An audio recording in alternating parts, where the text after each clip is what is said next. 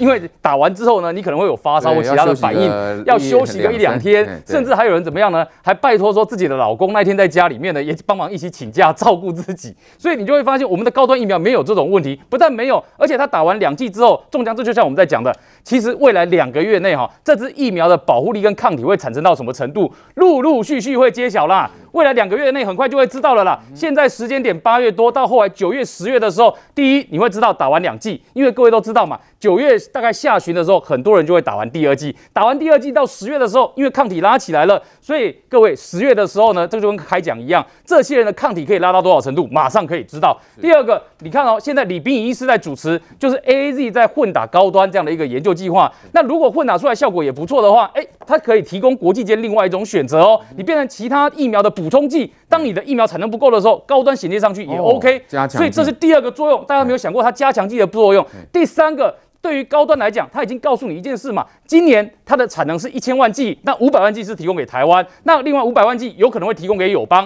因为我们知道我们的友邦像巴拉圭，他们非常需要疫苗，其实也不止巴拉圭啦，南美洲跟很多东南亚的国家。它也是需要这支疫苗，所以呢，明年高端就讲得很清楚，它的产能要扩到一亿剂这样的数量。那一亿剂的数量，各位去想一件事，对台湾来讲，我们要使用的话，绰绰有余嘛。而且呢，经过今年的许许多多的这风风风风雨雨过后。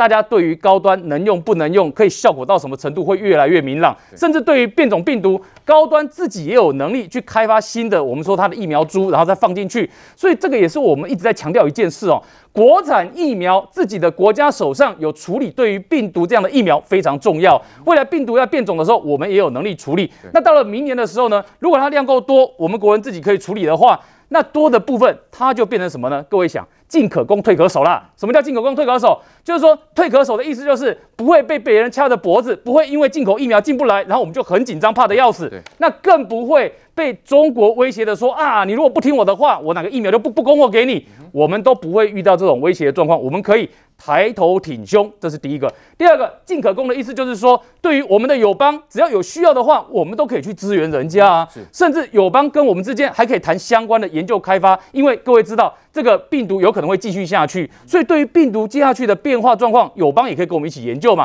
所以这就是为什么我们说，面对这个高端疫苗的未来的状况，我们其实认为说，它为台湾的这个在疫苗，尤其是 COVID-19 上面，打开了非常重要的一扇门。是。当它开始在施打，而且你看到这么多人在接受它了之后呢，其实我们对于自己的国家实力要给予更高的肯定，而不是在这种时间呢，不断的自己一直放各种的话，政治操作，甚至把它跟党主席选举绑在一起。这是我最不能接受的，攸关全民的公共利益，把它跟党主席选举绑在一起，这个东西会让人家觉得说，哇，全台湾人的这个健康相关的事情，怎么可以跟个人的私益绑在一起？这样的做法难道不会太过分了吗？好，所以把这个党主席的这个政治利益跟全民的利益绑在一起，这样子民众能接受吗？来，民意，我们看到包括江启仁跟朱立伦。最近的谈话好像越来越辣哎，好，而且特别是针对高端疫苗，其他疫苗过去的一些什么记录完全都不提。坦白讲啊，哈，现在这两个主席哈，是不是在呼应赵少康这种战斗蓝的这个氛围哈？尤其今天江启臣呐，才被连胜文，连胜文不是超不爽江启臣吗？还在那边爆料讲说，勇于承担是好事啦，哈，但是跟做对的事是两回事。然后他批说这个江启臣呢，呃，不敢逆时钟了哈，连高端疫苗都不敢讲，他就讲说啊，这个江启臣太太软弱。那所以看起来江启臣就听到这个连胜文批他这个话，哦，哦，整个毛起来啊，被逼的这样狂打高端就对了。就就被逼的这样子要开始打，才才开始讲啊，然后就就趁着这个猝死的事件就开始火上加油。那朱立伦也是，所以我认为说现在哦，他这个两个党主席为了要选主席选举哦，已经到了走火入魔，好像在比说哈谁比较辣，谁就可以比较符合战斗蓝的一个理念。但是战斗蓝真的是这样吗？我真的觉得那个蓝营的朋友要扪心。战斗蓝里面也要有知识的成分吧？对，要有知识啊，不然其实你跟这个韩粉有什么两样呢？对不对？好，不是这样乱骂一通。那譬譬如就是又有一个粉砖 TW 观察人。他就讲说，蓝营最爱推销的两款中国疫苗，又有什么真实透明施打后的标准？我讲一个例子就好。现在到目前为止，你有看到习近平公开的去打他们所谓的科兴，或是打国药？没有啊。对，没有啊。他有公开的来打吗？完全没有啊。至少蔡总统哈还勇于这个，比如说在镜头面前打，还为了担心蓝营见缝插针，好，我们还看那个护理长就像抽到海龙蛙兵一样，这个还高举这个牌子，好，然后总统就还全程的施打，完全现场直播。那即便这样啦，你在野党还是要质疑啦，说那是什么打安慰剂、打食盐水啦，还说什么总统四月份就打过反正各种的造谣全部都来。但是我必须讲。公开透明，我们的这个总统做到了。那你如果说你真的要推销中国疫苗的话，你要不要先叫习近平自己先出来施打？现在没有嘛？你看，包括像以色列，好像柬埔寨这些，为什么疫情又起来？因为之前就是有打过好这个国呃中国的疫苗嘛。那所以现在发现说疫苗已经被突破了，所以才现在才要改打这个莫德纳或是 BNT，改打 AZ，改打第三剂。所以我认为啦，就是说大家要同样的标准了，不要为了选主席选举哦而陷入了这种政治疫苗之争啊。哦，再来关心中国内部疫情严重，各地洪水灾情不断哦。那如果是民主国家的领袖呢，一定是全力的救灾善后。但是中国很奇怪，始终没有看到习近平去看灾哦。他最近到底在忙些什么呢？北戴河会议让他权力失势了吗？来，嶔煌，因为我们最近了解到哈，呃，习近平有去河北考察。结果呢，出现了一个很不寻常的状况。为什么呢？就是说，新华社连发了八篇报道，哎，全力的帮他宣传吗？现在习近平是有缺宣传吗？同时，我们也看到中国的教国家教材委员会，哈，在昨天就这个宣布了，哈，要从这个大中小学全部都要把习思想列入教材，哎，是怎么样的状况让习近平感觉到是权力有受到威胁吗？对，中江，我们看到在中国八月初至八月中这一段时间，北戴河会议呢，一定是传达出一些不寻常的气息。什么叫不寻常的气息呢？首先，我们先讲到这个是不是在这一阵子，你有听到他提了四个字叫共同富裕。就是说，让这个先富起来的人去带动后面富起来的人，你不要把后面的人都当做没有看到。就那些穷的，你这些有钱的人就要把钱拿出来给他们。所以，当他的共同富裕四个字提出来之后呢，除了我们看到，哎，中国包括像抖音在内，你就必须要让他去派入官方的董事之外，你也看到说，哇，腾讯一口气拿了五百亿人民币出来耶，中将。五百亿人民币，那不是小数目哎。就他讲完共同富裕之后，腾讯就把这个钱等于缴上来。那你想想看，对中国很多的有钱阶级来讲，这个其实在心里面会觉得说，那请问习大大到底要做什么？这是第一点。第二个，你在看到一些不寻常的迹象的时候呢，你会看到一件事情，就竟然会有消息传出来说，要以汪洋来取代这个习近平，让汪洋去当这个总书记，然后习近平就保持他的国家主席就好了。这个消息啊，到底真的假的，是另外一件事。重点是谁把这个消息放出来？这消息。绝对不会是我们在台湾这边随便放出来的嘛，因为我们在台湾放这个消息也没有意义嘛，所以很显然一定是在他们局中，也就是习近平的敌对派系刻意把这个消息给放出来。那放出来意有所指，那这时候大家就会问一件事情嘛，请问他放出来是有本事可以扳倒习近平吗？结果这个时候你认真去看看，在中国国内确实现在就是内忧外患的情况，这个是最新的哦。美国的副总统贺锦丽他出访东南亚，结果他到新加坡，他在新加坡干嘛呢？怒批中国威胁其他国家主权，而且你去想一件事，为什么在新加坡特别有指标意义？是因为新加坡的总理李显龙他就。几次公开演说都希望说啊，美国跟中国要和好啦，两边不要吵架啦，这样我们新加坡很为难嘛。新加坡一直都希望当两边的骑墙派嘛。但是你想想看，美国总副总统贺锦丽就到新加坡去，然后就直接痛批中国说你威胁其他国家的主权。所以这个动作很显然也是做给新加坡总理看的嘛。那这个动作就本身就是一个美国面对中国的指标。所以对习近平来讲，外面的这些许多局势很难处理，但对内部呢？我们看到中国七月份的这几个总经的数据呢，看起来都不太理想。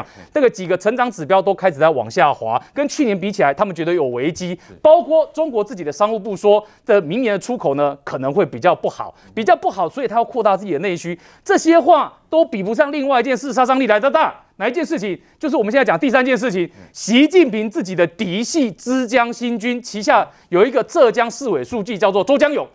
周江勇呢，竟然被人家踢爆说，哦，原来这个习近平在对付阿里巴巴的马云的时候呢，他马云要让蚂蚁金服上市 IPO 挂牌，你竟然周江勇身为习近平的嫡系，你竟然入股了蚂蚁金服五亿人民币，入股五亿人民币，各位这相当于台币是二十亿以上的规模。结果呢，这个我们知道蚂蚁金服 IPO 是不是没有成？没有成之外，哇，这个周江勇拿到退金也就算了。别人还不一定拿那么顺哦，你知道周江勇拿了多少钱吗？马云据说退给他五亿两千万人民币。哦，就这一个过程多了两千万人民币，折合台币快要一亿的金额。那你想想看，这种这么好康的生意哪里去赚？周江勇竟然赚得到。那结果呢？周江勇做了这整个事情里面呢，现在被踢爆。被踢爆的原因呢，还不是这么单纯说哦，人家中纪委去调查他。被踢爆的原因是因为。他的另外一个好朋友在宁波这边的，我们叫海树区这个区委书记。那他这个区委书记的太太呢，因为啊老公呢陷入被调查的这个问题里面，结果太太呢叫做胡敏春跑去找周江勇帮忙。周江勇说我不帮，他说这个太危险了。虽然我们是好朋友，但是我也怕被卷波那个被卷入啊。结果胡敏春生气了。胡敏春呢，因为身为一个大律师，做的又都是周江勇他们杭州市政府的案子，所以他有他的把柄。所以你不救我老公是不是？他就一次把全部的事情通通都抖出来，就一抖出来，震动整个杭州的官场。中将。杭州官场的重要性在哪边？杭州的官场，杭州是浙江的省会，浙江是习近平的大本营。那你觉得他对习近平来讲是不是打击？对，你想想看，郑州大水、郑州疫情、中国疫情，连你的嫡系都传出来贪污腐败。虽然蚂蚁金服说这跟我们没关系，但是外界在看的时候呢，你们中央中纪委都跳下去调查，不但跳下去调查，中江你知道吗？他们中国官方所发出来的，政法委发出来的。拿着周江勇的事情警告共产党员说：三关不能碰，哪三关不能碰？权力观不能碰，金钱观不能碰，还有美色观不能碰。为什么美色观不能碰？因为被怀疑说我们刚刚所提到的这个胡敏春，他被中国许多自媒体描述说跟周江勇之间存在着床笫之情。床笫之情这四个字，我们每个人看到的时候想说。中国的媒体为什么会引述同个来源，然后用床笫之情来报道？然后在对照政法委看了这一篇叫做《美色观》的时候，我想说，难怪他一个人会踢爆这么多人，难怪杭州官场这么多人通通跑出来自首。但是问题，自首这一票，哎。是你习近平的敌家军队啊，那在这个时间点又内忧又外患，再加你的敌家部队都出状况，所以这会不会就变成在北戴河会议中，许多反对习近平的人来批判他，或者说反对他的另外一个主张？所以这也是为什么你想想看哦，当这个主张上来的时候，如果你是习近平，难道不要反击吗？对，所以这也是为什么。外界认为说这个新闻出来哦，没有到底定的时候了，搞不好在里面呢还有我们想象不到的风波以及内斗在里面。面对中国的内忧外患呢，习近平特别还在要进行他的连任第三任的当下，北戴河会议恐怕也会把他的政绩一一列出来，发现政绩在哪里来？换哥会不会他觉得根本没有政绩可言，却是狗屁叨叨一大堆？好，那现在面对这种情况，所以要进行全力保卫战吗？这个放出汪洋可能接班这个消息哦，我觉得非常有趣哦，因为呃，北戴河会议可以说是全世界最神秘的会议啊，既没有现场直播，也不开放记者采访，你完全就是听里面的人出来讲。可是里面出来讲，他告诉你的是，呃，真的假的，还是三分真七分假，三分假七分真？说实在，要要累积够多资讯才有办法判断哦。但是放出这个讯息，基本上有几件事情很巧合，就是呃，汪洋。记不记得当时这个中国呃郑州和好几个地方在淹大水的时候，习近平是跑到西藏去，汪洋后来也去了西藏。那他参加一个活动，呃，以中国的观点叫做西藏和平统一七十周年纪念的哈，用用吐蕃人的观点是他们的抗暴七十周年纪念。汪洋去参加了这个活动，这个活动五十周年的时候去参加的人叫做胡锦涛，六十周年的时候去参加的人叫做习近平。这两个人后来都当了国家主席，接班意味哦。对，所以汪洋去，当然会有人开始做这个文章。其实汪洋在政治局的常委里面，他的排名是第四名，习近平、李克强，再来是栗战书，再来才是汪洋。好，那栗战书因为年纪比较大了，那李克强跟习近平不合嘛，那大家都知道，所以呃二三跳过，有可能是汪洋。好，可是这里面有一个吊诡之处，就是说，如果汪洋接任总书记的话。那中国共产党可不可以恢复党主席？中国共产党是有党主席的，他是从十二大之后才取消党主席哦，原本是有党主席的哦。那好，我给你一个汪洋当总书记，结果我恢复党主席，然后我习近平继续当党主席，那汪洋你这总书记根本就空的嘛？对，被架空了。对，就是因为你们现在总书记之所以受瞩目，是因为他没有党主席嘛，所以总书记说了算嘛。可是如果我的总书记上面我又把党主席给恢复了，还是我习近平来兼任党主席的话，那你这总书记就跟人大政协委员，呃，这个其实差不多了，跟政协主席其实差不多的意思了哈。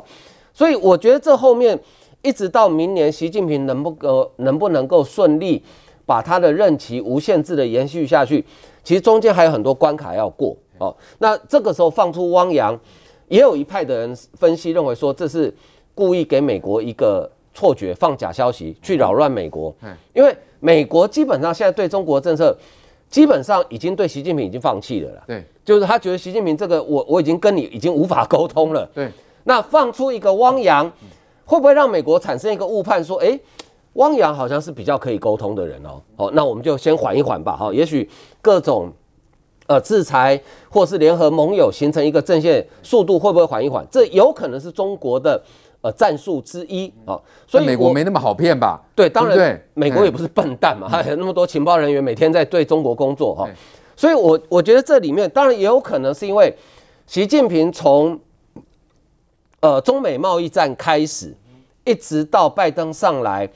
其实他的国际关系，习近平做的非常之糟糕，搞得非常糟。再加上现在中国的经济到处战狼，呃，而且中国的经济现在其实是很不好的哦。对哦，他除了他所谓的这个，呃，把这个国进民退之外，中国的经济成长率这几呃今去年跟今年其实都不好。哦，所以习近平当然在内部也会面临非常大的压力。只是这个福音枪杆子出政权的这个国家。在没有枪杆子的情况之下，你如何可以扳倒习近平？这个我觉得是一个蛮值得观察，因为现在的枪杆子几乎是百分之百是握在习近平手上，这个毋庸置疑。对啊，其他任何他的可能的存在竞争者，他是不会有枪杆子。真的要扳倒他没那么容易。对，是因为他他有枪杆子，枪杆子在他手上了哈，所以就看呃习近平到最后。我认为他在北戴河会议那一场会议里面，从各种迹象研判，他那场会议应该是过得不是太愉快了。哦，大大概各方很多其他人去挑战他，去挑战他，一定的，对不对？只是说他能不能能够撑得过来，当然就要看习近平自己的造化跟本事。是的，来梅梅姐，所以最近习近平在加强宣传哦，是不是为了保卫哦？同时呢，还要对这个所有的年轻人也要进行洗脑。第一个，北戴河会议这次算大致平静，然后你要注意看的一点就是。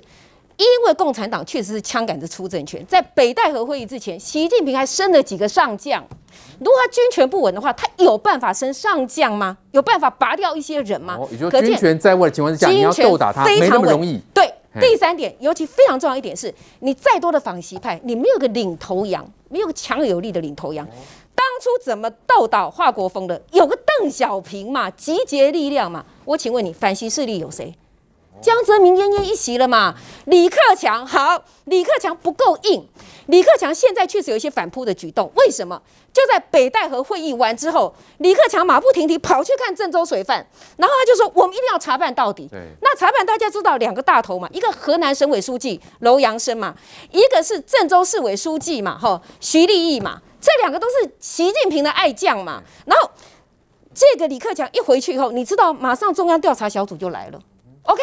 接下来就被认为说，这个周江勇，习近平的人马落马了嘛，对不对？对。所以大家就在想说，哦，所以呢，李克强是不是要反扑？因为李克强跟汪洋今年都六十六岁，明年六十七岁，七上八下。好，OK，照道理能够留任。那李克强一定想说，习近平你年纪比我大，你可以留任。那汪洋跟我一样年纪，那汪洋要来取代我，可以吗？所以他想反扑。因此，会不会这个消息？我反而认为，有没有可能是？习近平这边放出来的，为什么？中共的谋略是很深沉的，一石三鸟。第一石，我如果是习近平，李克强要斗我，我拉拢一个都是团派出身的汪洋，好，汪洋人和很好，我把他拉来当同盟军嘛，化解一下你李克强的压力嘛，我来分化你们嘛，拿来当挡箭牌用的。对，第二。我这样子，一方面分化你们团派的力量，我拉了一个人过来，对不对？二方面，我放这么一个消息过来，我虽然搞到内外交迫、内忧外患，一定会有一些问责的声音，但对不起哦，我就一一副放出声音说，我想交出总书记，我想要交棒的位置，你们总不会逼太急吧？缓解压力。对，第三，真的就是针对美国，各位要看几个线索，非常清楚。还记不记得巴拜登那时候说，我们要把武汉病毒溯源报告出来。那 N 那个 CNN 不是有有弄出来吗？还说他们截获了一个武汉病毒研究所的数据库，大量证据显示，果然病毒就来自实验室。然后预定八月二十六号要公布，日子就快到了，对不对？对。我的妈哟！如果一公布出来真的是中国的话，习近平，你这位置保得住吗？全世界都要来找你索赔，找你算账，你怎么办？所以习近平做了一系列动作出来，就在这个消息之后，就包括我刚刚讲的反制裁法突然喊停。为什么喊停？我喊停，我对美国示好啊！我弄了一个名单出来，我我难道把你美国一堆企业弄出来吗？那我跟你拜登怎么复谈呢？我怎么低调呢？我不是增加障碍了吗？哦，那他可以私下跟拜登去商谈吗？他。他这个叫放信息有办法吗？你看哦，嗯、我现在要来讲那个脉络、哦，反制裁法它自动自动喊停，对不对？好，接下来美国做了一个什么动作，你知道吗？美国就派大使伯恩斯，还记不记得？哎，不是已经十几个月不派大使了吗？为什么突然派了？OK。会不会有可能就是说，可能本来那个报告如果出来的话，真的要问责你的重大事件，所以要跟大使来沟通沟通呢？然后习近平我就先丢一个反制裁法嘛，所以美国就打蛇随棍上，我也派个大使嘛。接下来你再看 CNN 的报道，耐人寻味有一则说，哎呀，数据库的中文资料太多啦，恐怕要延期一下，来不及解读啊。我看你要贼吗？关键字打一打有那么多吗？这里面是互相也在试探讯息呢。